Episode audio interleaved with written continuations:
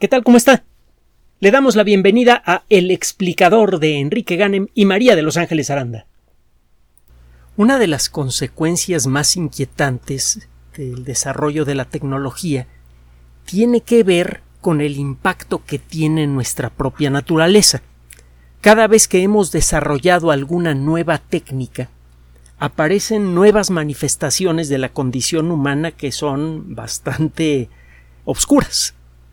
Eh, simplemente vea eh, la forma en la que en algunos casos se ha aplicado la tecnología de los medios de comunicación masiva, radio y televisión, a lo largo de la historia del siglo XX. La misma herramienta que ha servido para informar, para entretener y para educar, puede servir para conseguir exactamente lo contrario, con consecuencias verdaderamente orwellianas. De hecho, la terrible fantasía de Orwell 1985 depende en buena medida de una tecnología de comunicaciones que Orwell mismo no llegó a detallar. Se habría horrorizado más allá de lo que se pueda usted imaginar. Habría sentido uno de los horrores más profundos que puede experimentar ser humano alguno, de enterarse de lo que se puede hacer, por ejemplo, con los teléfonos celulares y de lo ubicuos que son. Eso por sí mismo ha generado ya muchas fantasías y pesadillas eh, a lo largo de, de este siglo, algunas de las cuales se han cumplido parcialmente.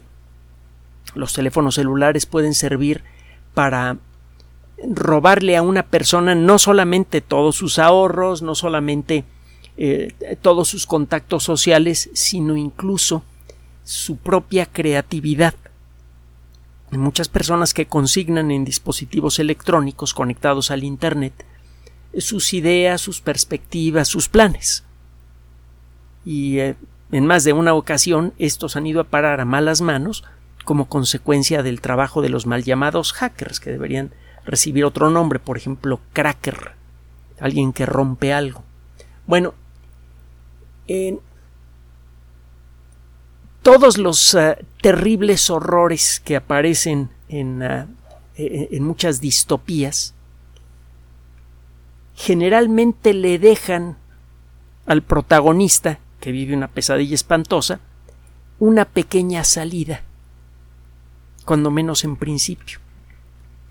La persona que está viviendo en esa situación siempre tiene la posibilidad cuando menos de esconderse dentro de sí mismo.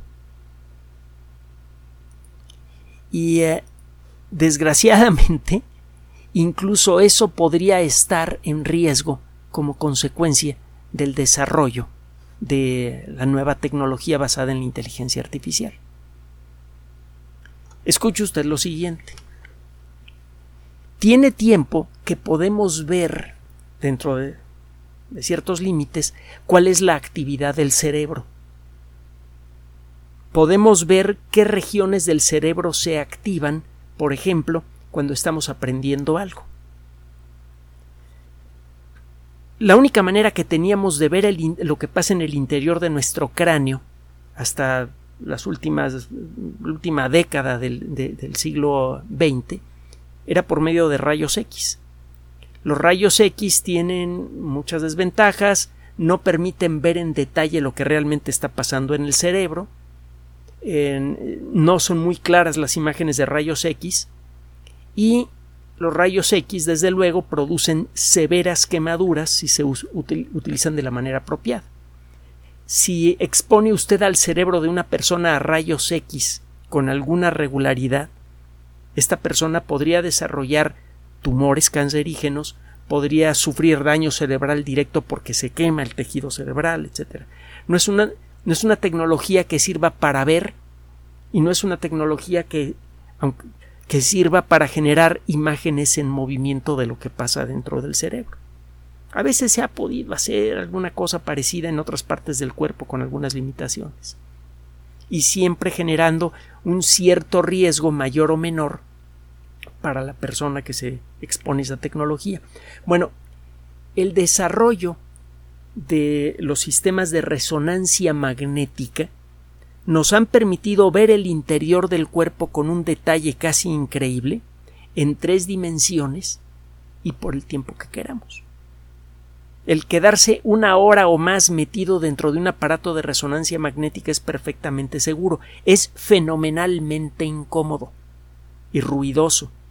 Y si usted eh, tiene claustrofobia, es absolutamente insoportable, pero por lo demás, los sistemas de resonancia magnética no generan problemas de salud. En un sistema de resonancia magnética se eh, generan campos magnéticos muy intensos de corta duración con la ayuda de imanes que utilizan muchas veces superconductores, que son estos materiales que pueden conducir la electricidad de manera casi perfecta, pero que necesitan estar a una temperatura muy baja. Si usted hace circular una corriente eléctrica continua en un cable que tiene forma de sacacorchos, ese cable genera un campo magnético, es un electroimán. Si usted le da la forma apropiada a un cable en forma de sacacorchos hecho con superconductores, puede hacer circular una cantidad de energía eléctrica fenomenal y el sistema no se calienta, los superconductores no se resisten al paso de la electricidad. Esa electricidad puede pasar libremente por el superconductor sin derretirlo y por lo tanto va a generar un campo magnético superpoderoso. Si usted genera un campo magnético instantáneo con las características apropiadas, algunas moléculas del cerebro van a los átomos de algunas moléculas del cerebro van a cambiar la orientación en la que están girando. Sin meternos en demasiados detalles que le molestarían a un experto en mecánica cuántica, imagine que los átomos son como pequeñas pelotitas que giran alrededor de un eje. En una molécula normal cada átomo gira en la dirección que se le pega la gana, dentro de ciertos límites. Cuando usted aplica un campo magnético muy poderoso, si tiene las características apropiadas, los átomos de algunas moléculas se orientan todos en la misma dirección. En el momento en el que usted apaga el campo magnético, las moléculas regresan a la posición que tenían y al hacerlo emiten una señal de algo parecido a las ondas de radio que usted puede capturar y con base en eso puede capturar puede generar con ayuda de una computadora una imagen tridimensional muy detallada de en dónde se encuentran esas moléculas en el cerebro. Si usted calcula las características apropiadas para su campo magnético, hará oscilar a las moléculas que se encuentran, algunas moléculas cruciales que se encuentran adentro de las neuronas usted va a poder hacer un mapa muy detallado de la distribución de las neuronas en el cerebro y como el principal componente del cerebro son las neuronas, usted va a tener una imagen del cerebro en tres dimensiones y de altísimo, con un altísimo nivel de detalle. Bueno, hay una variante de los sistemas de resonancia magnética que se llaman resonancia magnética funcional. Si usted cambia un poquito las características de los campos magnéticos que genera, el ritmo con el que los está generando y otras características, usted puede hacer que el eh, sistema de resonancia magnética detecte diferencias en las zonas eh, del cerebro en donde las neuronas están recibiendo mucha sangre oxigenada. La idea es la siguiente. Si eh, usted se pone a pensar, en, eh, sin abrir la boca, se pone a pensar en números, hay una cierta parte del cerebro que sirve para modelar lo que significa el concepto de número. Esa región del cerebro se tendrá que poner a trabajar. Y si usted en, echa a andar el sistema de resonancia magnética de la manera apropiada, entonces usted podrá ver exactamente en qué región del cerebro se encuentra la parte encargada de saber contar. Usted puede literalmente empezar a hacer mapas de las distintas regiones del cerebro que sirven para realizar distintas funciones. Con el paso de los años y gracias al trabajo de muchos investigadores, ha sido posible hacer este tipo de mapas y ya empezamos a entender con más detalle qué regiones del cerebro hacen qué cosas. y esto nos ha permitido avanzar en mucho en nuestro entendimiento de lo que sucede con, eh, con esta parte de nuestro cuerpo. Bueno, el caso es que usted con un sistema de resonancia magnética funcional puede saber qué regiones del cerebro se dedican, por ejemplo, a contar eh, de la siguiente manera. Usted pone una persona en un aparato de resonancia y eh, activa el sistema de resonancia magnética funcional calibrado para detectar zonas del cerebro en donde llega mucha sangre oxigenada. Las moléculas que van a emitir las señales que usted va a generar con estos campos magnéticos eh, van a emitir estas señales únicamente en aquellas zonas donde exista sangre oxigenada. Este sistema de resonancia magnética funcional eh, genera un tipo de señales que se llaman BOLD, Blood Oxygenation Level Dependent. Son señales cuya intensidad depende de la cantidad de sangre oxigenada que se encuentra en cada región del cerebro. Una parte del cerebro que se pone muy activa es una parte que demanda mucho alimento y oxígeno y por lo tanto los vasos sanguíneos en esa región se hacen un poquito más anchos y dejan pasar más sangre. En esa región del cerebro aumenta la actividad y usted lo detecta porque hay más sangre oxigenada en ese lugar. Si está usted calibrando el aparato para ver en dónde se concentra la sangre oxigenada y pone una persona a contar en silencio números, verá que hay partes del cerebro que se activan porque son las partes que saben cómo contar, que saben manejar el concepto de número y el concepto de conteo. Entonces usted puede ver que se prenden ciertas partes del cerebro. Y lo mismo puede hacer si le pide a una persona que eh, imagine el olor de una rosa o la, o la expone usted al olor de una rosa a la persona.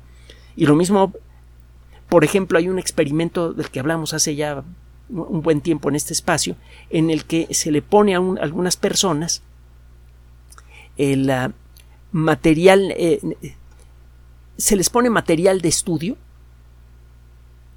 y estas personas eh, literalmente se ponen a estudiar mientras están en el aparato de resonancia magnética y se ve que se activan ciertas regiones cuando la persona realmente está entendiendo lo que está aprendiendo. Usted puede ver en el cerebro de una persona cuando está realmente aprendiendo. El día en que los aparatos de resonancia magnética dejen de ser hipercaros y sean máquinas del tamaño de una habitación para convertirse en unos pequeños cascos baratos que se pueden poner en la cabeza, los sistemas de educación podrían avanzar horrores porque usted podría saber si la persona le está entendiendo o no. Imagínese para bien y para mal, porque también si usted quiere deseducar a una persona podría conseguirlo de manera muy efectiva. Eh, estos aparatos, por cierto, ya están en desarrollo, ya se han hecho algunos prototipos de dispositivos de resonancia magnética pequeños. Otro día platicamos del tema. Bueno, pues estos investigadores utilizaron un aparato así, de resonancia magnética funcional calibrado para detectar zonas de alta oxigenación en el cerebro, que son las zonas que se activan cuando cuando eh, piensa usted en algo, cuando ve usted una imagen, etcétera, etcétera. Lo que siguió fue que utilizaron un sistema, una red neuronal, que eh, tiene una serie de, de características que se llaman de difusión estable. Un día, cuando usted nos diga, vamos a platicar de los distintos tipos de redes neuronales que hay y por qué algunos modelos les llaman de difusión estable y qué significa la terminología de las redes neuronales. Bueno, el caso es que este sistema fue alimentado con muchas, muchos ejemplos de lecturas de sistemas de resonancia magnética funcional cuando una persona estaba viendo distintos tipos de imagen. Y luego lo que se hizo fue permitir que una señora, eh, una persona, perdón, durmiera dentro de la máquina y activaron el sistema de resonancia. Una persona normal eh, tiene aproximadamente seis, seis sueños por noche en promedio. Se olvida cuando menos del, 97, del 90% de ellos al momento de levantarse. Bueno, este sistema en una primera prueba, logró generar videos de alta calidad que, aunque no eran exactamente lo que esta persona estaba imaginando en su cabeza, la narrativa sí se correspondía con lo que la persona estaba imaginando. Con un, repito, 85% de exactitud. Este es un primer experimento que fue realizado, déjeme ver, en la Universidad Nacional de Singapur y la Universidad China de Hong Kong. El trabajo se encuentra en prepublicación en el sistema ARGIF del que hemos hablado en muchas ocasiones. Este tipo de trabajos lo que están haciendo es desarrollar una tecnología que permite tomar las lecturas de un sistema de resonancia magnética y reconstruir las imágenes que está imaginando una persona, no que está viendo, que está imaginando. Y eso puede suceder cuando la persona está despierta o dormida. Eso significa que con un sistema como estos, mejorado desde luego, podría usted, por un lado, desarrollar una herramienta que permitiría mejorar los sistemas de estudio de manera espectacular. Podría convertir en genio, entre comillas, a cualquier individuo usted podría ajustar las características de un sistema de enseñanza hasta generar las imágenes mentales correctas en una persona para que la persona entienda que es un integral, para que la persona realmente absorba lo que significa la historia de su país, todo lo que usted le quiere enseñar. Por otro lado, y esto es verdaderamente macabro, un sistema así podría invadir de manera prácticamente perfecta el rincón más íntimo de la personalidad de un individuo, su propio cerebro. Un sistema así podría revelar todas las verdades que una persona quiera esconder, todas sus fantasías, todas las maravillas y miserias de la condición humana, que varían de una persona a otra, quedarían expuestas en video de alta resolución. Las consecuencias que esto podría tener son vastísimas, muy difíciles de imaginar y devastadoras en, las, en malas manos. ¿Podría usted utilizar esta tecnología para extraer información sin tener que torturar a una persona y de manera prácticamente perfecta? Esto haría que un Estado totalitario se volviera prácticamente invencible. ¿Podría usted utilizar esta tecnología para generar sistemas de chantaje utilizando las imágenes menos afortunadas que pueda imaginar una persona de cualquier tipo en su contra, amenazando con revelar esas imágenes si la persona hace o no hace lo que usted quiera, y quién sabe qué cosas más. Vaya, es de veras inimaginable, pero ciertamente se antoja enorme y terrible el tener la capacidad de poder penetrar en la mente de alguien y ver sus pensamientos. De eso se trata este trabajo.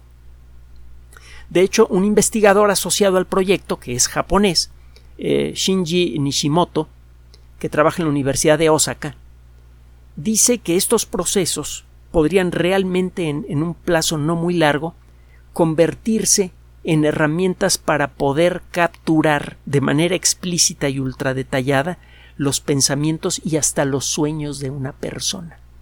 Una persona podría eh, dormir por la noche conectado a un aparato de este tipo y por la mañana podría ver sus sueños. Y así como los ve la persona que los tuvo, los podría ver cualquier otra persona.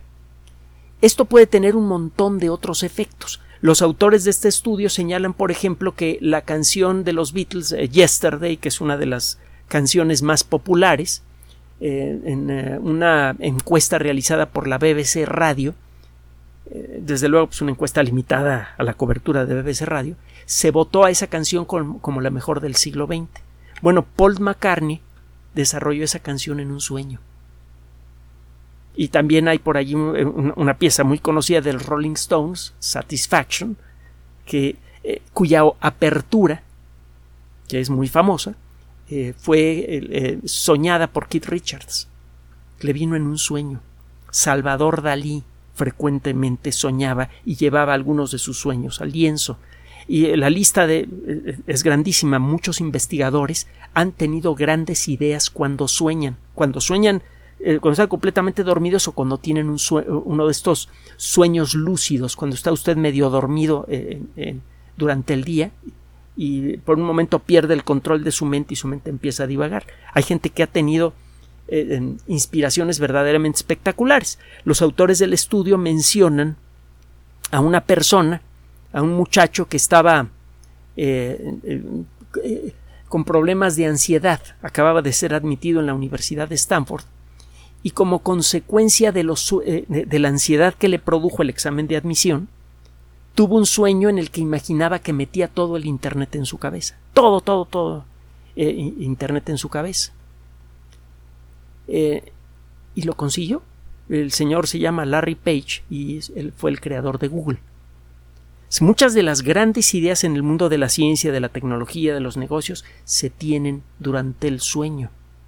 A lo mejor algunas de esas ideas se pierden, así que el que usted pueda levantarse y ver sus propios sueños puede ser fructífero, pero puede ser contraproducente.